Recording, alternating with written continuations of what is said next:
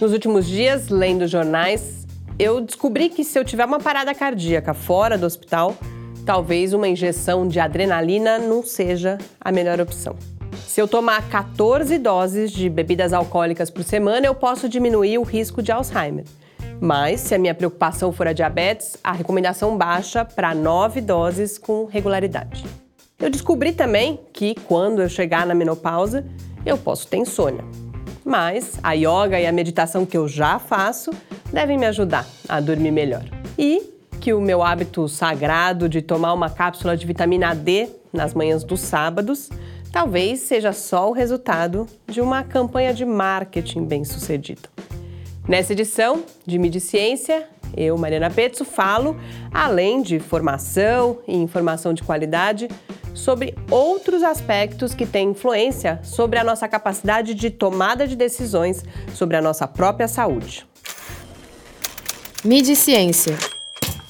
Resumo semanal comentado das principais notícias sobre ciência e tecnologia do Brasil e do mundo.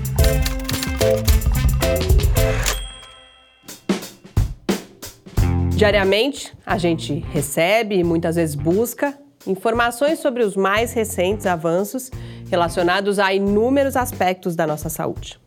E, entre essas notícias, uma grande parte é sobre a nossa alimentação. Recentemente, uma delas ganhou destaque especial na mídia brasileira.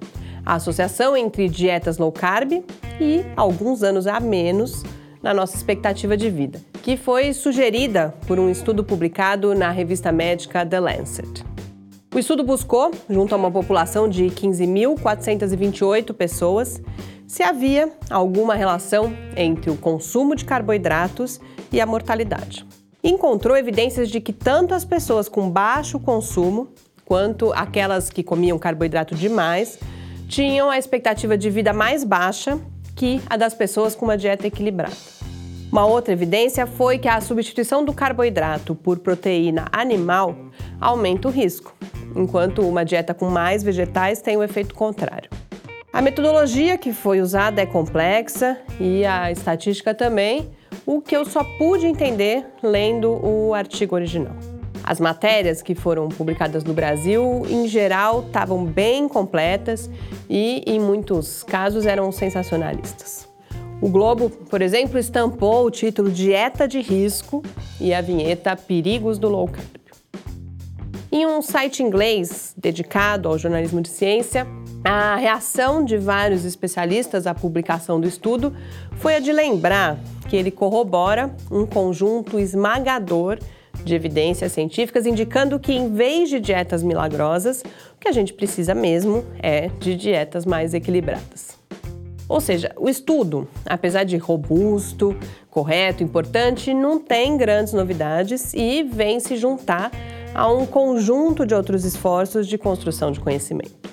Mas o jornalismo brasileiro sobre ciência e ou saúde uh, geralmente divulga os estudos isoladamente, com destaque aos seus aspectos mais bombásticos e com pouca ou nenhuma menção às suas limitações e às incertezas presentes tanto na prática científica quanto no cotidiano da medicina e de outras áreas da saúde.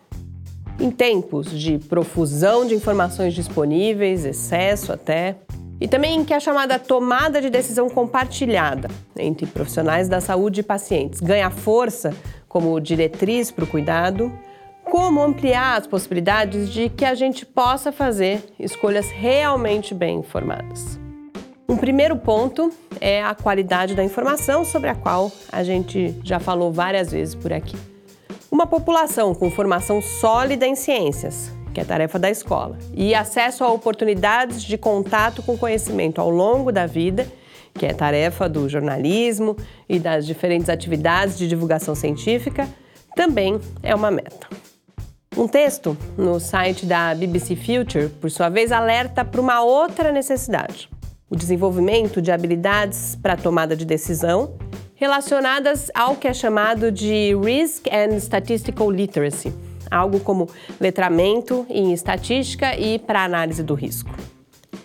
Algumas habilidades básicas relacionadas a como a gente lida com o risco e com a incerteza podem aumentar muito a nossa capacidade de questionar o nosso próprio raciocínio e os julgamentos que a gente faz, levando a uma visão de mundo mais racional e informada.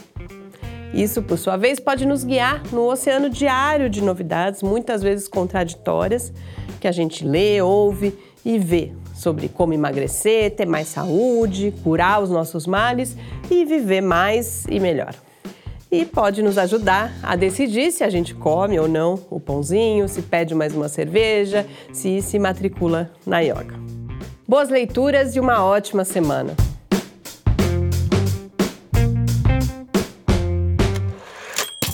Mídia e Ciência, uma realização do Laboratório Aberto de Interatividade Lábio Fiscar.